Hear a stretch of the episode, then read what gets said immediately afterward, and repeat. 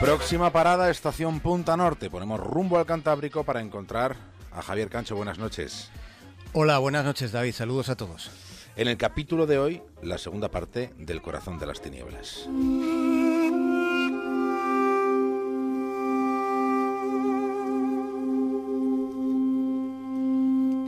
En el Congo no se hacen proyectos de vida, no se hacen proyectos, sencillamente se sobrevive. Decíamos ayer que el Congo es el país de las mil maravillas, es el lugar donde abundan los recursos naturales, mientras sus gentes se mueren de violencia y de hambre. Pensemos en una balanza imaginaria. Pensemos en que el valor de los yacimientos del Congo, yacimientos de coltán, diamantes, oro, tungsteno, casiterita y estaño, el valor de todos esos yacimientos que hay en el Congo podría superar el Producto Interior Bruto anual de Estados Unidos y de toda Europa Occidental. Pensemos en lo que representa toda esa ingente concentración de riqueza en un solo país. Algunos ya lo pensaron. Pensaron que quien controlase lo que pasa en ese país tendría el manejo de toda esa inmensa riqueza que hay que sacar de las entrañas de la tierra. Los que se pelean con la tierra y las rocas, los mineros, son los congoleños, mientras los destinatarios de unos beneficios multimillonarios son extranjeros que nunca jamás han pisado una mina.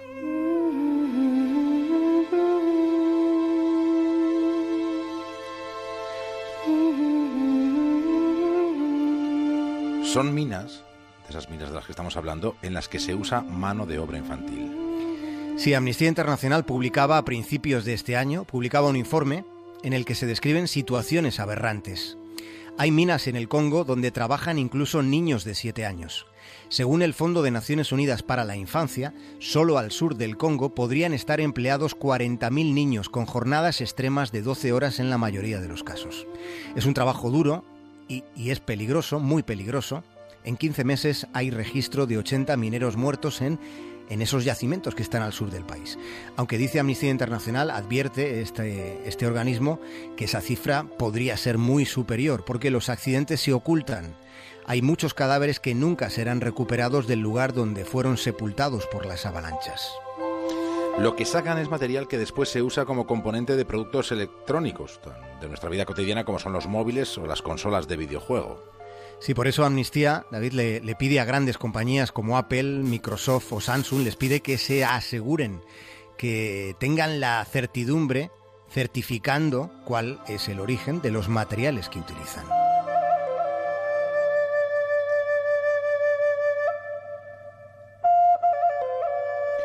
Se las apañan para hacer muy complicado seguir eh, el proceso, el viaje, la trazabilidad de esos minerales. Sí, estamos hablando de material que pasa por varias manos, o mejor dicho, por diferentes conglomerados de empresas. Y estamos hablando, insisto, de un negocio inmenso, porque son minerales indispensables en esos productos electrónicos que mencionaba David, eh, en pleno apogeo, como estamos de la era digital. Es un mineral, ya saben, que tienen propiedades, que tiene propiedades superconductoras de la electricidad, que aguanta elevadas temperaturas y que resiste la corrosión. Ese es el misterio. Teniendo esto presente, fijémonos en la siguiente proporción tres cuartas partes de coltán que se usa en el mundo, tres cuartas partes procede del Congo. Pero no solo es el coltán, también están los otros yacimientos. Se calcula que solo en la Unión Europea, y atención a esta cifra, solo en territorio comunitario europeo hay 880.000 empresas que usan coltán, estaño, tungsteno y oro procedente del Congo en la fabricación de esto que llamamos los bienes de consumo.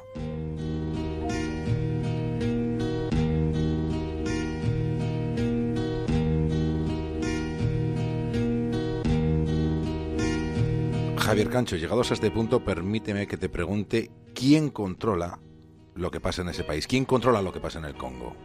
Claro, la respuesta, David, como la vida, ya sabes, es muy compleja, pero algo sabemos. Mirando al lado del Congo, mirando en el mapa, está Ruanda. Las cifras de exportación de un país que es más pequeño que Bélgica, llamado Ruanda, son muy llamativas. Sabemos que milicias ruandesas mataron, torturaron violaron en el Congo a sus anchas. Hubo una invasión que reculó en el año 2002, aunque con un control a distancia a través de la existencia de estos grupos armados que mantienen la guerra, que hacen esa función de matones fuera de la ley, preservando allí de ese modo una posición geoestratégica que sigue proporcionando y garantizando beneficios inimaginables. Se cuenta que el control de la cadena comercial de todo este inmenso negocio está en Ruanda. Está en Ruanda, pero con el influyente respaldo de poderosas compañías occidentales. Sobre todo, sobre todo, compañías estadounidenses y británicas, pero también de otros países europeos.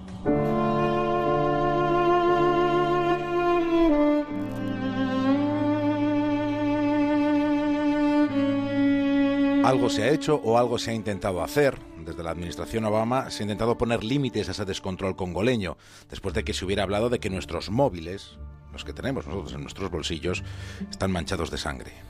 Sí, en 2014 entraba en vigor la llamada ley Dodd-Frank, que obliga a, a, empresas de ese país, de Estados Unidos, a identificar el origen de los componentes que utilizan.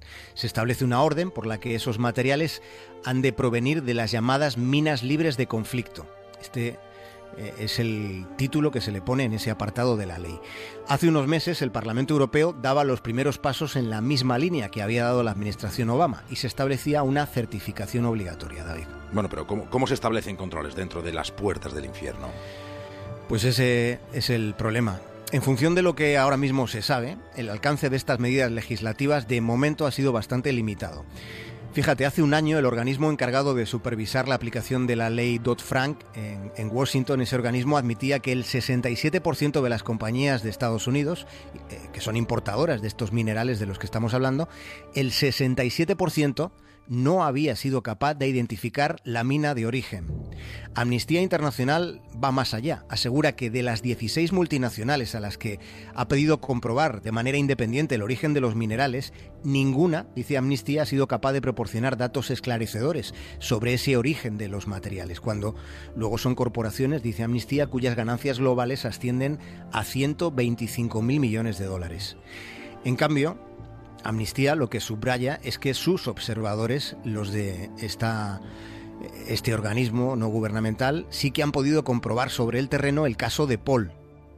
Paul es un niño de 14 años, huérfano, que llegó a estar 24 horas sin salir a la superficie, 24 horas dentro de una mina.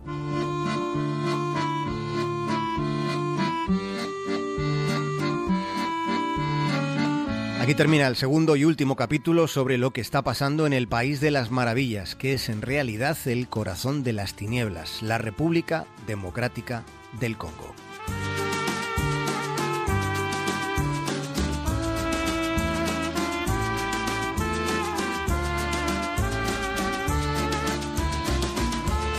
Javier Cancho, hasta mañana. Un abrazo, David.